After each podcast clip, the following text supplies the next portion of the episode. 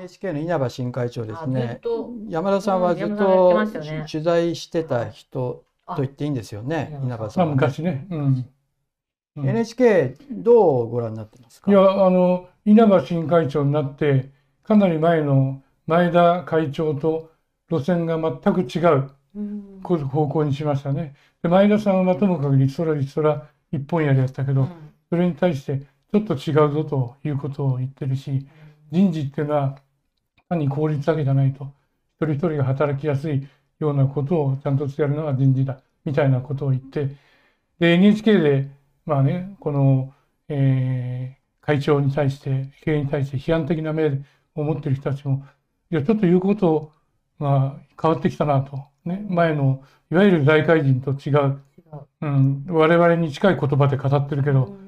本当にいなければやる気があるのかどうなんだろう。しばらく様子を見ようみたいな感じになってますよね。なるほどね、うん。じゃジャーナリスティックなものをある程度こう重要視してくるのかなとそういう期待じゃなくて。どんうん、な、っていうかだから、うん。あのまあい稲葉が会長になった時に第一声はやっぱり政治との、えー、独立独立をちゃんと果たしたいと。それで私が彼からどどうな、まあ、びっくりしたよね、うん。NHK の、まあ、日銀総裁になるかなと昔言われた人だから、なんで総裁にならないで会長になったのかみたいな。でだから聞いた聞いたんですか？うん、まあちょっとね。うんあそしたら、要するに、えー公共放送の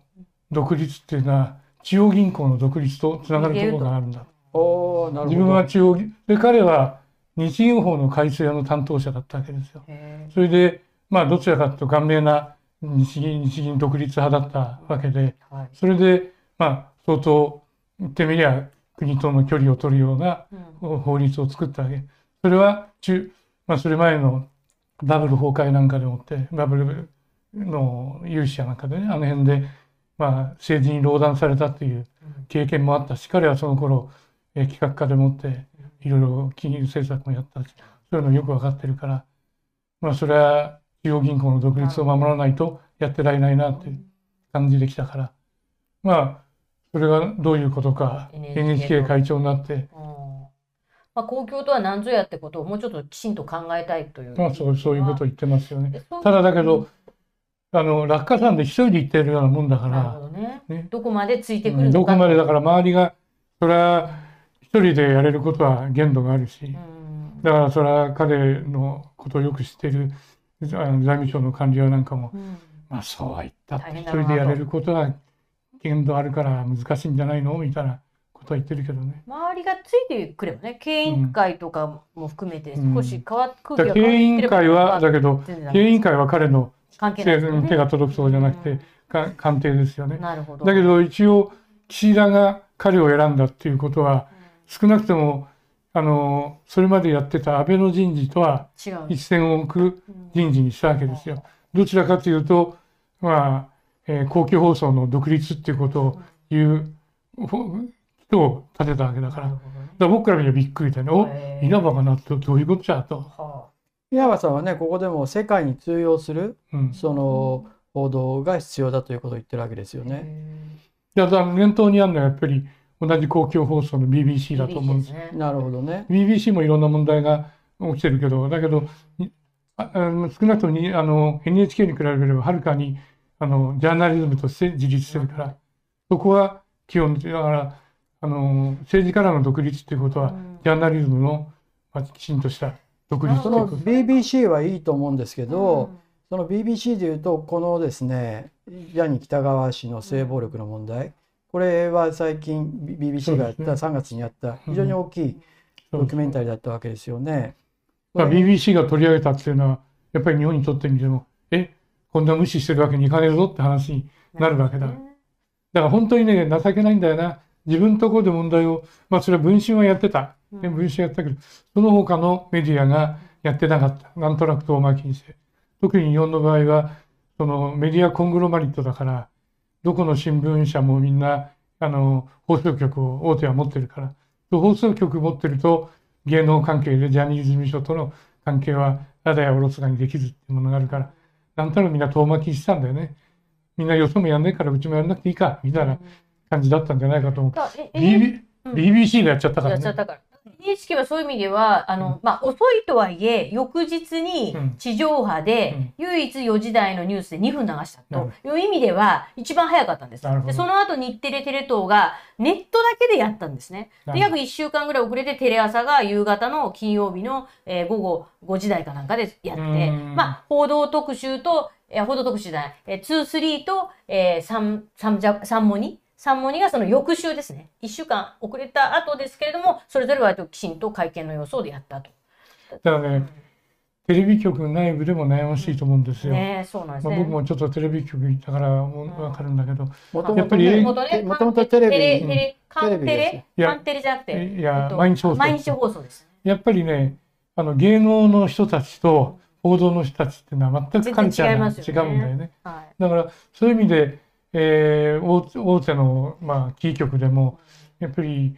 芸能っていうかエンターテインメントやってる人たちはジャニーズね無視してできないからちょっと触れたくないなと思うんだけどだけどそんなことで俺たち手手をつけられないってのは変だよねって思うけど経営的に見るとおいそんなことをとてもやれる状況じゃないぞっていう感じになっちゃうから報道の方は機会があれば何かやりたいとは思ってると思うんだよね。まあ、それを上からこうグッとね。しかもまたそれ報道局長なんかによってもいろいろ違全う然違うでしょう違うか。ドラマバの人とね。いろんなドラマが多分あると思います。そよのキー局の今のテレビの関係者に聞くと報道なんてのは付け足しみたいなもんですごく地位が低いとし新聞社における編集局の地位とは全然違うと。だからその娯楽も含めてその上層部はもうそっちのことしか考えてないから報道うんっていう感じなんですか？私も、えー転職動機の一番のところでねやっぱりテレビ局っていうのは局全体のカルチャーがエンターテインメントなんですよ。芸能なんですよ。その上で、まあ、ちょっと異質なこの硬派がねやってるけどほとんど、まあ、特にねああいう準キー局だとほとんどそういう力もなかったし。だからそれはキー局でもそうだし実際稼いでるのはエンターテインメントですからね。こうだからそこがまあ大変なとこ。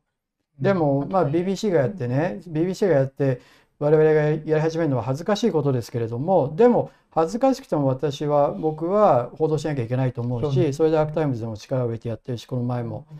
まあジャニーズ事務所が関係者確認を送ったコメントっていうのはまあいち早く入手して報じたんですけれども今のそれでも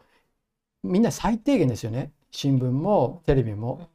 っていう状況はどう思いますか？朝日新聞で言えば第三社会面。うん。書いてますよっていうぐらいででも目立つところでには起きませんよっていうだから微妙なバランスっていうかだからアリバイやってますよっていうことで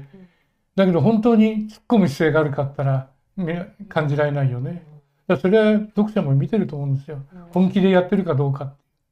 だそういうことも含めて今メディア新聞離れって言われるんだけどそれは紙から離れるんじゃなくてそういう紙のちょっと経営が悪悪くなったことでみんなが萎縮したり特に経営者や管理職が萎縮することによって紙面をつまらなくしてるんですよね。つまらないものは読まないからうん。でどんどん離れてる。でそういうことの単にこうネットに取られるっていうその他人の責任じゃなくて自らジャーナリズムとして成り立ってるのかっていうところをこれをこういうものを機会にですね考えてもらいたいと思うんだな。あと2点ほど聞きたいんですけど、すみません、長くなっちゃう。日銀総裁、うん変わりましたよね。でうんこの間割と長時間の記者会見やってて、うんお二人はその黒田さんのね、会見を含めていろいろ見てきたと思うんですけど、あの上田さんにどう期待してるかとか、会見、まあ、どこまで見られたかわかりませんけど、どういうふうに感じてますか？私はね、まあ上田さんやれないんだろうなと。やれない。うん今度ね、まあ非常に慎重ですよ。うん。だから上田さんがなった時に、おや上田さんになった。それでひょことによっては、えーまあなんていうか金融政策の正常化が進むんじゃないか。正常化ってのは何かっていうとイールドカーブコントロールと呼んで、まあ、日銀が長期も短期もね市場に介入してガーッと金利水準を抑え込んでそれでいていろんな問題が出てるでどんどんどんどん日銀が買い込んでいくことによって国の財政の赤字を補填するこんな危険なこといつまでもやっちゃダメだよっていうのはこれは日銀も分かってるし世の中も分かってる。だけだけど黒田さんはあ黒田さんダメだよねととあの人いる限りできない。だけど変わ変わった時がチャンス。どんな人に変わるんだろう。あ上田さんか。あの人ちょっとそういう意味じゃもしかすると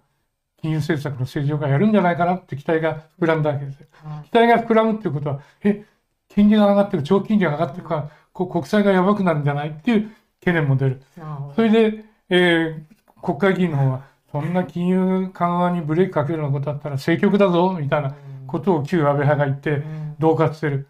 だそういう中で、じゃあとあの登場したこの人は何かあの世間の期待に応えられるようなことをやなんかやるのかななんかやるのかなって見たんだけど言ってることはいやいや黒田さんと同じこといやいやいや私やりますそれはそのボケを装って、うん。ね、本心を隠してるのか。それともあのその根性がないのか、ね。大石蔵之介なのかどうなのかっていうのは今 まだ見えないみんな見てる。でもうん。私はちょっとあそこまでね、うん。やるやあのやらないやらないっていう必要あるのかなって思うし、うん。それではっきり言って結局なり手がなかったわけですよ。本来だったらばこれやってきた副総裁だったね。はい。あのまあえなんだっけ？えー、なんだっけ？え総裁の。あ、あ、あめ、あ、雨宮さん。あまあ雨宮雨宮とかそれ前の副総裁がうん。中津屋なんかやってもいいんだけど、彼らはもう逃げたわけだ。私と。で何かあったらやれないと。自分が出てったって金融の正常化なんてできない。やも逃げたわけじゃないみたいですけどね。そうそう取材するっとそこちゃんととねやりたかったっぽいんですよ。いやりたかった。だけどはい。だけど無無理だとじゃあ日経新聞を含めて報道が全部あの違う可能性があるんですよね。ねいろいろ聞いてるとうん。だけど結局ねやれる人がいないんですよだから誰がでもやっぱり厳しいってことなんですか。上田さん自体は分かってるわけですよね。だ本当はってそれをそれをやればさそれをやれば。仮にね分かったとじゃあうんこれに計らって金利調整上げますって言ったら「おやるんだ!」と思ったらすぐ国債売られますようんそれで長期金利上がりますよねでそそんなことになったらじゃあその時に火消しできるのかったらできやしない。そうするとまあそうは言ってもやりたいけどちょっと大変だよね。やるとなったら相当な覚悟がいる。覚悟すらできるのかってわからない。そうするとじゃあとりあえず様子見ましょうってずーっと様子見ましょうっていうことを言い続けるのかな。そのためにレビューをします。これからねあの金融政策が適当だったかどうかを過去十何年に遡ってやりますっていうこれ時間かかるわけですよ。一つよくあるのはこの不祥事が出ましたが第三者委員会に検討して何とかします。どうなったら今第三者委員会が検討してますからみたいなことで逃げ逃げるっていう手がよくあるんだけどレビューしてます。まあレビューをしながらもちろん途中でもやりますよって言っても今慎重にレビューしてます。で言い訳ができる。じゃあどこでどうやるのかって言ったら彼自身に正常化するだけのプログラムっていうのがあるとは思えない。だからあったら何かそういうどものややるやるはずだけど、それがないんじゃないか。うん。だから、うん。リスクが高すぎる。そうです。で動けない。だけどそんなことやってるとうん。どんどんひどくなってくる。だからあのやらないっていうことはどんどん黒田さんの後遺症をますます膨れ上がってそうですね。それでだって、まあ、国債の乱発もこれからどんどん続けていくってことでしょだって国債にブレーキをかけようと思ったら軍備増強なんてできないですよ。だって軍備増強を国債でやってないってことになってる。か。ら回り回って軍国債でもって予備費を買ったり国債でもって金作ったりしてそれが充当されてやってるわけだからぐるぐる回しで国債で軍備費を出すわけですよ。なるほど。そこにブレーキをかけるっていうのは本当に政治的やるとなったら政府と喧嘩するぐらいの覚悟でそれだけの度量が今の日銀にあるのかっていうところですよね。まあでもブレーキかける人もね 名目 GDP 比に対する推移のグラフですけど、もう太平洋戦争に負けたよりも時よりもひどいことになってるわけですよ日本続けてるってのはこれをどんどんひどくするってことですよ。だから戦争で負けてもいないのにもうこれに22年度からこれもっとひどくなってるんですよ今。でこの時は戦争で負けてそれでものすごいインフレが起こってで結局借金のあの経済に対する割合は小さくなったわけですけどだからこれがどんどんどんどん膨張今していってる状況っていうのはやっぱり恐ろしいですよね。で上田さんについて言えばやっぱり今回福井さんがだいぶ裏で動いてたみたいですねあの元日銀総裁の。それでやっぱりちゃんとした人つけなきゃいけないという中で上田さんっていうのは福井時代のにあの審議員だった人ですよね。だからそういうふうに持ってきたのかなってことですよね。で私も会見見るともともとね彼になったばっかりの時には少し正常化が必要だみたいなメッセージもあ報道された直後には正常化が必要だみたいなメッセージもちょっと出してたんだけれども、今回の会見で分かったのはまさにレビューをする。でやっぱりすぐ手をつけるのが怖いから1年半とかそれぐらいやりませんよって簡単に言うとそういうメッセージですよね。まあ、一方でレビュー中もあの何かやることあり得るって弁解してましたけどまあレビューやるって言ったのはとにかく時間稼ぎで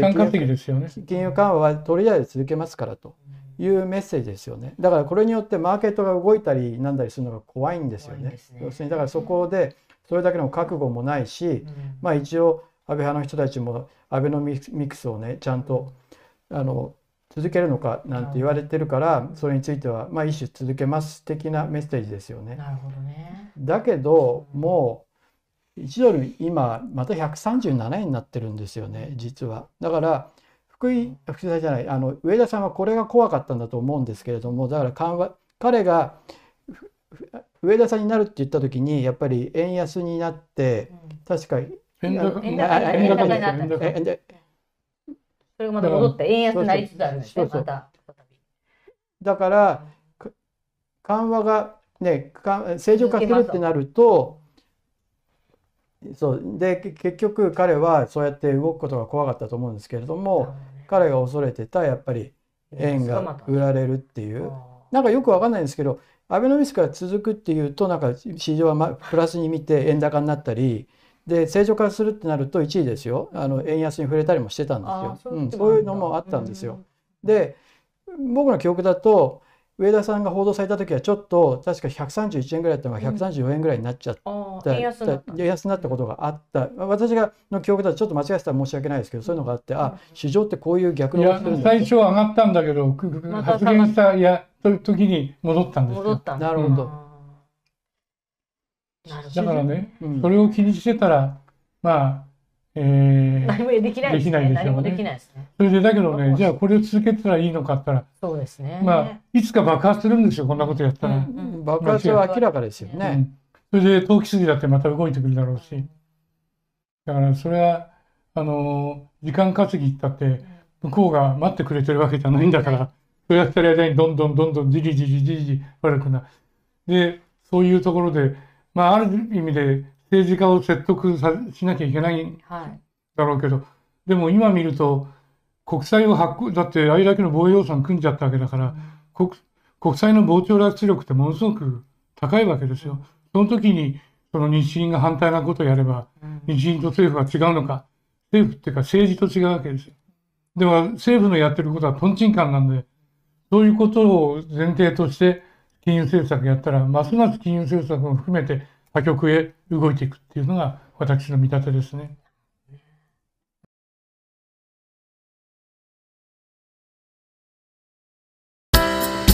アークタイムズポッドキャストお聞きいただきありがとうございます。他にも様々なエピソードがありますので、ぜひお聞きください。動画は YouTube 上のアークタイムズチャンネルでご覧になれます。こちらもぜひご活用ください。